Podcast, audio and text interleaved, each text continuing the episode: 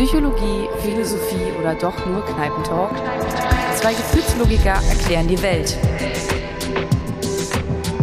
Willkommen bei den Quantenherzen. Thesensicher und mindblowing.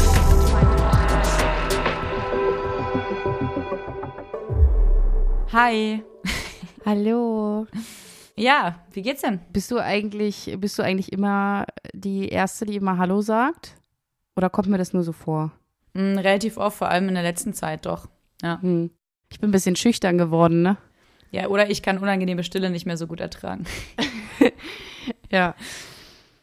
Okay, also ähm, diesmal ist ja tatsächlich sowohl für uns als auch für die Zuhörer keine ganze Woche vergangen, aber wir haben sozusagen jetzt versucht, wieder in unserem regulären Zeitplan zu bleiben. Und wir haben natürlich wieder jemanden, über den wir reden wollen, ne, Maria? Ja, wie immer. haben wir jemanden, über den wir reden wollen, zumindest in der zweiten Staffel, genau. Und ähm, heute ist es der gute Herr Friedrich Nietzsche. Mhm. Schon mal von gehört, oder? Ja, klar. Also, ich, wir suchen uns doch äh, grundsätzlich nur die äh, besten oder die, was heißt die besten? Das, das, kann ich ja schon wieder nicht sagen. Aber auf jeden Fall, ja, Namen, die dem einen oder anderen schon etwas sagen. Ja. Ja, und äh, diesmal habe ich mir gedacht, machen wir das, ziehen wir es nicht so auf, dass wir erstmal was über die Person sagen, sondern die biografischen Sachen zumindest, weil das kann man irgendwie auch ergoogeln. Ich dachte, heute fangen wir mal mit einem Textauszug an. Und ähm, dieser Textauszug stammt aus einem Buch von einem ziemlich coolen Autor, der heißt Irwin D. Shalom. Ich hoffe, ich spreche es richtig aus. Äh, und das Buch heißt Und Nietzsche weinte. Ist ein Roman, aber sehr nah angelehnt an, an sein wirkliches Leben. Geschrieben ist das von diesem Autor, der eben ein sehr bekannter Psychotherapeut ist. Ein sehr, sehr bekannter in der Szene. Und das Buch ist halt quasi ein Roman, ein bisschen um das Leben des Nietzsches, nur dass Nietzsche gar nicht so wirklich im Mittelpunkt steht. Es wird eher vom Außen sein Leben beleuchtet, wie andere Menschen mit ihm umgegangen sind und so weiter. Jedenfalls, es ist ein Brief äh, von Richard Wagner an Nietzsche. Klingt interessant. Ja, Richard Wagner war ja, das muss man vielleicht noch vorwegnehmen, die beiden waren sehr verbunden. Nietzsche hat den Herrn Wagner auch als so als ein bisschen väterliche Position gesehen. Also sie waren schon sehr emotional verstrickt. Genau. Wagner war ein Komponist. Genau, ja, ja, ja, ja genau, ja. Auch ein sehr krasser Komponist, also krass mal in allen Hinsichten. Gar keine Wertung drin, sondern einfach nur wirklich krass, intensiv. Egal. Ähm, jedenfalls würde ich sagen, bevor ich jetzt alles vorwegnehme, lese ich mir einfach mal den Briefauszug vor und danach können wir drüber reden, oder? Ja, sehr gerne. Okay. Dann mache ich mich mal bereit. Richard Wagner an Nietzsche. Nun veröffentlichen Sie eine Arbeit, welche ihresgleichen nicht hat. Was Ihr Buch vor allen anderen auszeichnet, ist die vollendete Sicherheit, mit welcher sie eine tiefsinnige Eigentümlichkeit darin kundgibt. Wie anders hätte sonst mir und meiner Frau der sehnlichste Wunsch erfüllt werden können, einmal von außen etwas auf uns zutreten zu sehen, das uns vollständig einnehmen möchte. Wir haben Ihr Buch, früh jedes für sich, abends gemeinsam, doppelt durchgelesen, wir bedauern nicht bereits, die uns verheißenen doppelten Exemplare zur Verfügung zu haben. Und das eine Exemplar streiten wir uns. Aber sie sind krank, sie sind auch missmutig, oh, so wünschte ich, ihren Missmut zerstreuen zu können. Wie soll ich das anfangen? Genügt Ihnen mein grenzenloses Lob? Nehmen Sie es wenigstens freundlich auf, selbst wenn es Ihnen nicht genügt. Herzliche Grüße von Ihrem Richard Wagner. Okay. Also fällt mir ein bisschen schwer, das einzuordnen. Also zumindestens, ja, wie du jetzt schon gerade gesagt hast, das sagt auf jeden Fall etwas darüber aus, wie ein Künstler in der, der damaligen Zeit oder anders, inwieweit äh, Nietzsche einen Künstler in der damaligen Zeit beeinflusst und beeindruckt hat. Und gleichzeitig auch interessant der Part, ähm, wo er ihn sozusagen als kranken Menschen bezeichnet hat. Ja, weil er das halt auch war. Also nicht nur physisch, sondern auch psychisch. Genau, also auf die, so habe ich es auch verstanden, auf der psychischen Ebene. Ja, es ging damals auch mehreren Leuten um ihn herum darum zu ermitteln, wie man eigentlich, oder sehr viele Menschen waren gewillt, ihm sozusagen zu helfen. Und dafür musste erstmal eine Diagnose gestellt sein. Aber in diesem, in diesem Zeitraum gab es noch nicht wirklich so eine ausgereifte Form von Psychotherapie.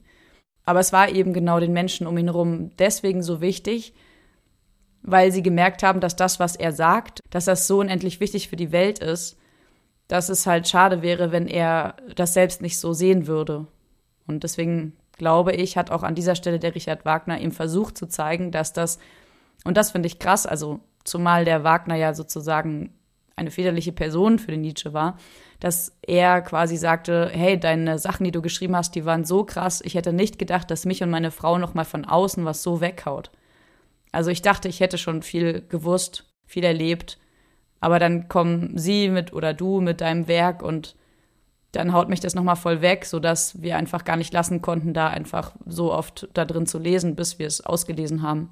Was sind denn Dinge, Aussagen, ja, Ansätze von Nietzsche, die du persönlich besonders ja, interessant findest oder womit du dich in deiner Vergangenheit, worauf du da vielleicht hier und da auch mal gestoßen bist? Ich habe ehrlich gesagt ein ganz schönes, so, so doll ich ihn auch bewundere, habe ich ihn gern, mag ich auch gar nicht was, wie er denkt. Okay, warum?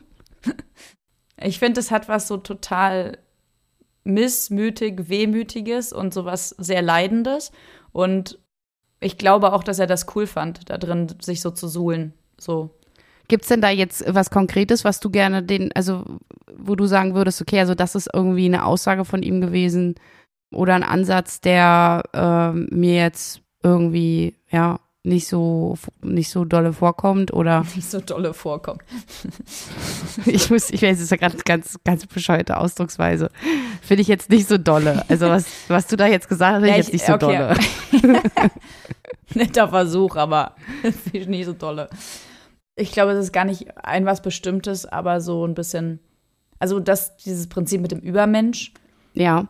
Finde ich ein bisschen grenzwertig, das so zu betrachten, muss ich sagen. Also zu sagen, der Mensch ist etwas, das überwunden werden soll. Der Übermensch ist der Sinn der Erde. Mhm.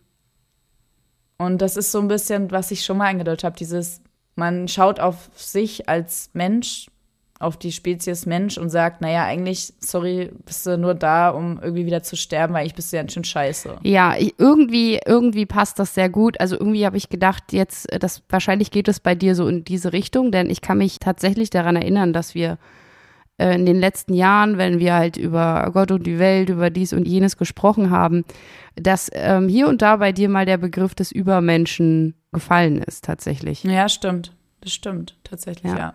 Und ähm, auch dieser ganze Punkt, dass, ja, wenn halt Philosophen oder Denker oder was auch immer, wenn bestimmte Menschen sich in die Richtung äußern, ein Mensch mit seinen Fehlern und Schwächen als etwas ja, Unvollkommenes zu sehen. Da bist du auch absolut verständlicherweise sehr schnell, vertrittst du da auch den Punkt zu sagen, äh, das ist das für ein Schwachsinn, so, wir müssen die Menschen eben genau gerade mit ihren Fehlern und ihren Schwächen eben genau so betrachten. Sehe ich das gerade richtig? Ja, das ist so, ja. Wie siehst du das? Ja, ich sehe das sehr ähnlich. Grundsätzlich glaube ich, bin ich vielleicht mehr davon fasziniert von äh, so negativen Denkansätzen also ich. Im Elend liegt die Faszination. Genau. Also wir sind beide Kämpfernaturen und ich ähm, bin auch, ich verfolge grundsätzlich auch das Ziel immer der Verbesserung, aber in einem guten Sinne, nicht im Sinne von Schwächen irgendwie wegzudrängen oder so, sondern sie eher zu akzeptieren und sich in einem gesunden Sinne. Genau, ja, und sich ja. so als vollkommenen Menschen zu fühlen und nicht in der Definition, wie es jetzt vielleicht bei dem Übermensch der Fall ist. Aber ich mag tatsächlich negative Denkansätze. Also ich finde das grundsätzlich sehr faszinierend, Dinge sehr pessimistisch zu betrachten und aus diesem Pessimismus heraus etwas Neues wachsen zu lassen. Genau. Absolut, total, ist auch so. Ich glaube, ich habe aber auch sehr viel äh, mich damit beschäftigt und jetzt bin ich gerade in in der Welle danach. Dieses, ja, Freunde, ja, man kann es genau so oder so oder so sehen, aber ich habe keinen Bock, das gerade so zu sehen. Weißt du, so eher ein bisschen diesen Protestmode, was total auch genauso wichtig und richtig ist, so. Ich aber auch witzig, ich habe nämlich gerade eben so ein bisschen nach rechts geschmult auf ähm, meine kleine Zitatenliste von äh, Nietzsche und sehr passend zu dem Negativismus, so würde ich es jetzt einfach mal bezeichnen, den du gerade beschrieben hast, lächelt mich gerade so ein Zitat an von Nietzsche, der da heißt, die Hoffnung ist der Regenbogen über den herabstürzenden Bach des Lebens. Ja. Also so, verstehst du so im Sinne? Voll, aber das hat so eine Tragödie, Dramatik, also eigentlich Dramatik drin, also gar keine Tragödie, sondern eine Dramatik, so ich muss jetzt noch mal was schlimmer reden, als es eigentlich sein muss. Ja, ja, ich weiß total, was du meinst. Also auf der anderen Seite denke ich mir aber, ähm, dass uns wahrscheinlich in der Philosophie Optimismus nicht sehr weit bringt. Also wenn du Dinge und Tatsachen so annimmst, wie sie sind und daraus positive Dinge schöpfst, was wir ja auch wollen, das ist für uns ja auch sehr anstrebsam. Also weißt du, wie ich meine? Ich glaube, du musst sozusagen. Ich verstehe, was du meinst, voll. Du musst erstmal etwas äh, kaputt denken und etwas schlecht machen, was bereits da ist, also das Auseinanderbauen. Muss man das wirklich? Also ja, ich weiß voll, was du meinst, aber muss man das wirklich? Gibt es nicht auch so einen relativ kurzen Moment der wertenden Zone? Okay, es gibt einen kleinen Moment, wo man erstmal das oder das sieht, also negativ und daraus resultiert irgendwie positiv. Aber wenn man da sozusagen den Moment recht kurz hält, kann man auch sehr wertfrei Sachen sehen. Also du kannst es sozusagen sehr dramatisch sehen, so und danach entsteht was Schönes, weil aus der Dramatik entsteht irgendwie was, das, was dann halt daraus wächst irgendwie. Oder du sagst, naja gut, so, es ist zwar so, aber es ist für mich keine dramatische Geschichte, sondern es ist halt einfach so. That's it. Und dadurch muss ich weder sozusagen in die eine Richtung übelst pendeln, noch in die andere. Und trotzdem erfasse ich, was da passiert. Weißt du, wie ich meine? Ja, total. Und wir müssen hier wahrscheinlich auch immer die Subjektivität des ja, der einzelnen Personen, über die wir sprechen, auch immer mit berücksichtigen, wenn man dann die, weiß ich nicht, Lebensgeschichte und ähnliches dort mit einfließen lässt, dass dann auch, ja, man grundsätzlich einfach eine andere, eine andere Wahrnehmung auf das Leben hat und man eben so oder so an die Perspektiven herangehen kann.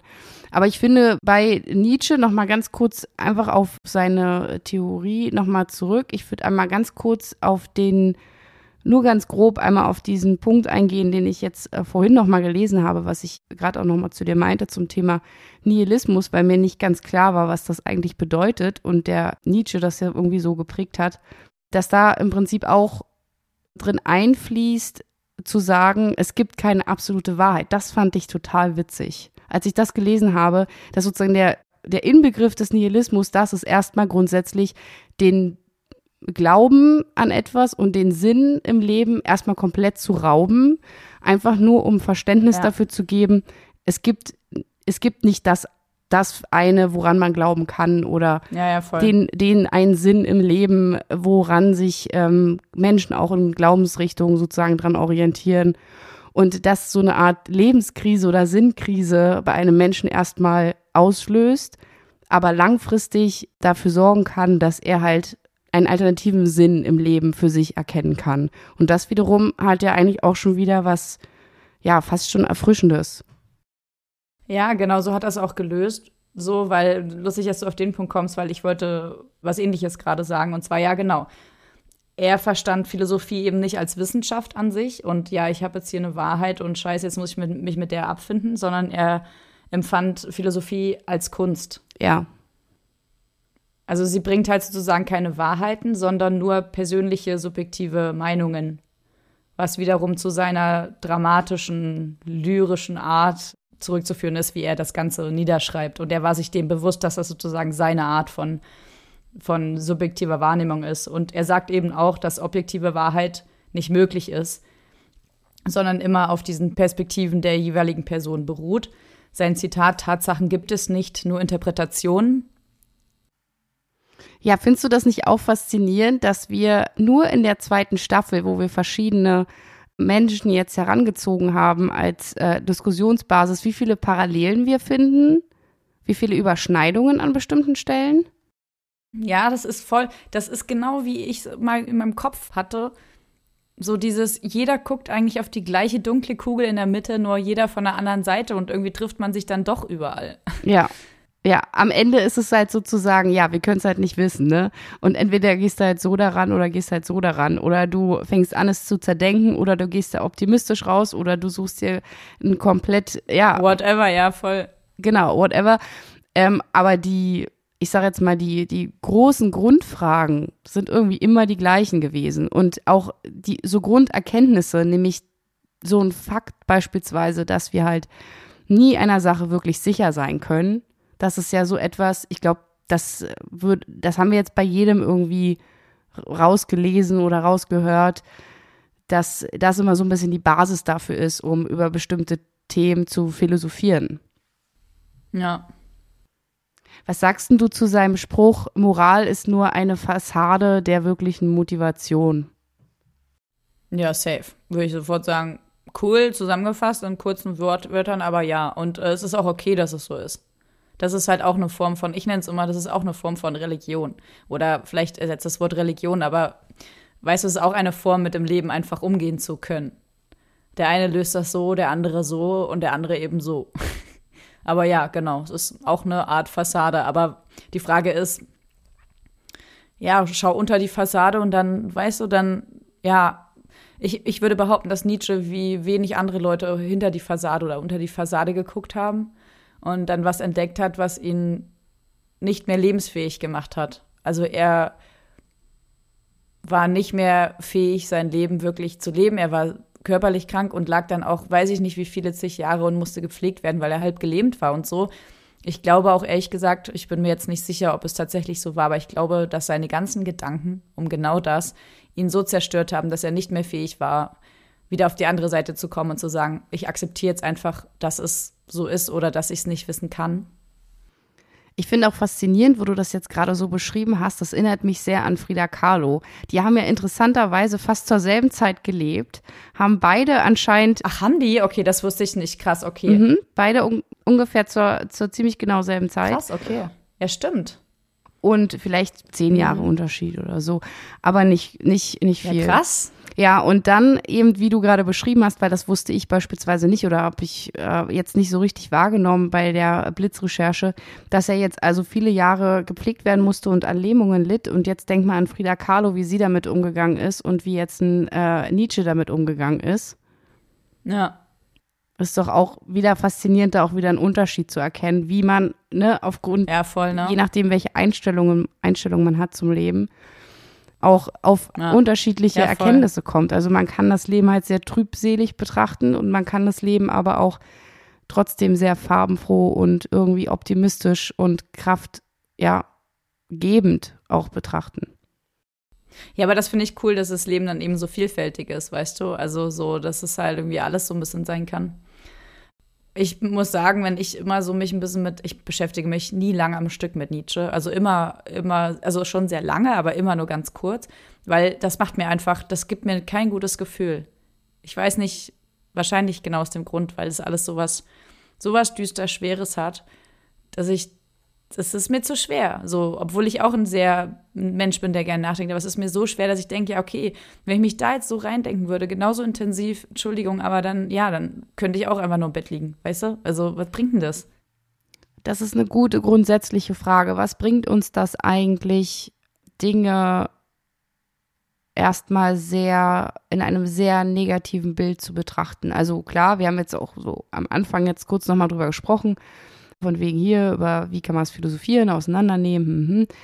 Aber warum, warum tendieren wir vielleicht dazu? Weil ich glaube, es sind trotzdem auch einige Punkte vielleicht dabei, die er hier und da gesagt hat, wo er ja einem Menschen ja auch ein sehr negatives Bild zuschreibt, im Sinne von sehr machtsüchtig, ja, also sehr auch als egoistisch handelnd sozusagen und dieses negative Menschenbild rührt wahrscheinlich zum einen auf seine persönliche Erfahrung, mhm.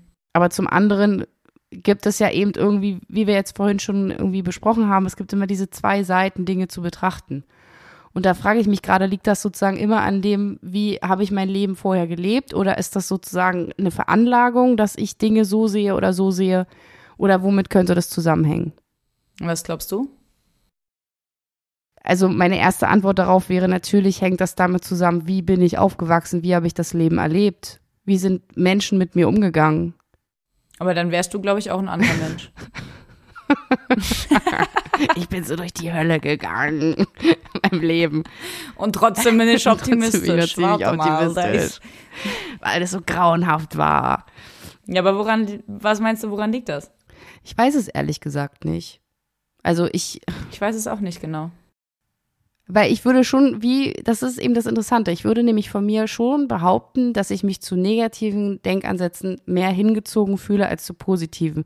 Ich aber dennoch, ja, safe. dennoch aber sozusagen immer meinen Weg finde oder meine, meine eigene individuelle Betrachtungsweise, in der ich schon versuche, einen optimistischen Weg vor mir selbst zu sehen. Hm. Und ich habe auch das Gefühl, es gibt immer die Art von Gesprächen, wenn du dich mit Freunden, Bekannten unterhältst oder Arbeitskollegen.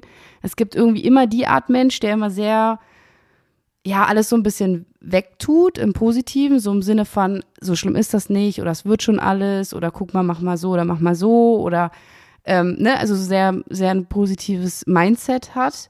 Und dann gibt's diejenigen, mit denen man spricht, die so sehr depressiv wirken im Sinne von, ja, ich kann das alles nicht mehr und ja, ist ja alles furchtbar, da weiß ich auch nicht, äh, was dir da noch helfen könnte, so in diese Richtung. Das ist eigentlich alles Quatsch, was ich gerade sage. nee, überhaupt nicht. So hast du das Gefühl. ich weiß nicht. Ich habe so, ich irgendwie rede, ich glaube, ich rede gerade ein bisschen zu viel. Sag du mal was. Warte mal, das ist das Prinzip von einem Podcast, dass der eine mal mehr redet, dann der andere weniger und umgedreht. Nee, ich glaube ehrlich gesagt, dieses, ähm, nochmal kurz, um auf den Punkt zu kommen, was meinst du, woran liegt das? Also sozusagen, dass man das Leben ja so oder so sehen kann und so. Und das meint nicht, dass es die absolute Perspektive gibt, ne? Sondern einfach so ein Lebensgrund-Vibe vielleicht. Weißt du? Also, das schließt ja nicht aus, dass du dann auch mal eben so eine Momente hast oder andere oder so, aber es gibt diesen Grund-Vibe, der eher sehr positiv gestimmt ist und einen Grund-Vibe, der eher so ein bisschen gedrückend ist, ne? Ja, aber hat man, hat man den einfach, hat man den einfach oder trainiert man sich das selbst an? Das ist die Frage. Ich weiß es nicht, weil ich habe zum Beispiel, ich habe das halt, ich habe diesen Grundvibe, diesen positiven Grundvibe irgendwie. Ich weiß nicht warum. Ich habe mich auch mal gefragt, was ist das? Und das ist so für mich irgendwie so, ich kann das, ich weiß gar nicht, ich habe das auch nie so richtig hinterfragen wollen können. Ich weiß es nicht. Vielleicht ist es so eine, ein bisschen, ich weiß nicht, ob das was mit Intuition zu tun hat, vielleicht auch nicht. Nee, ich weiß, also ich ich, ich, keine Ahnung. Ich glaube aber nicht, dass es halt mit deinen Erfahrungswerten zu tun hat, ausschließlich. Natürlich prägt das, aber dennoch kann man sich, und das sieht man ja an Frida Kahlo, dass man dennoch dann diesen Grundvibe anders haben könnte, entwickeln könnte aus sich selbst heraus oder so, ne? Ja. Vielleicht ist das der freie Wille.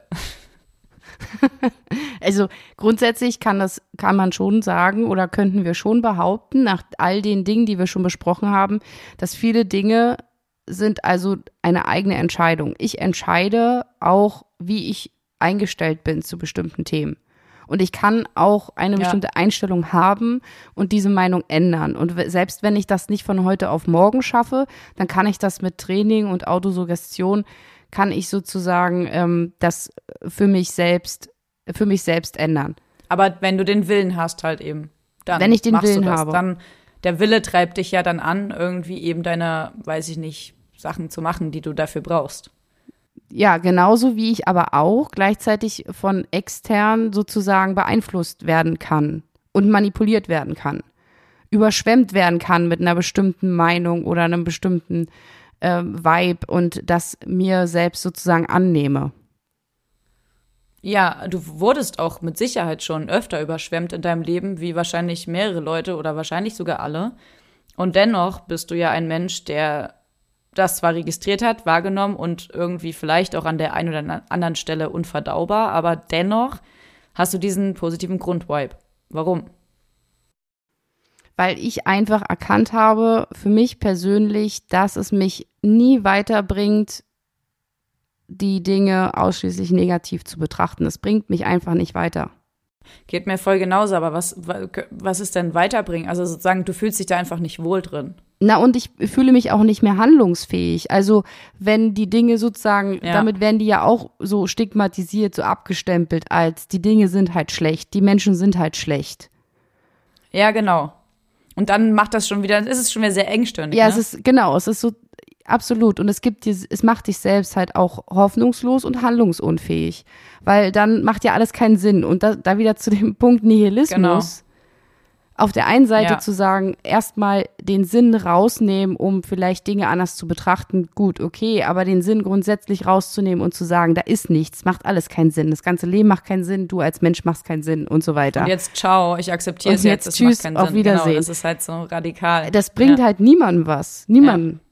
Also es kann, ich, vielleicht ist es auch in bestimmten Zeiten wichtig gewesen, mal so, so eine radikale Aussage zu treffen, wenn man also als Gesellschaft oder als ein bestimmtes soziales Gefüge sehr, ähm, sehr überschwemmt ist von einer bestimmten Ansicht. Ich denke da sehr stark vor allen Dingen immer, ich weiß nicht, ich muss da immer so sehr daran denken, an diese Zeiten, wo die Menschen noch gedacht haben, dass der Himmel sich um die Erde dreht. Mhm.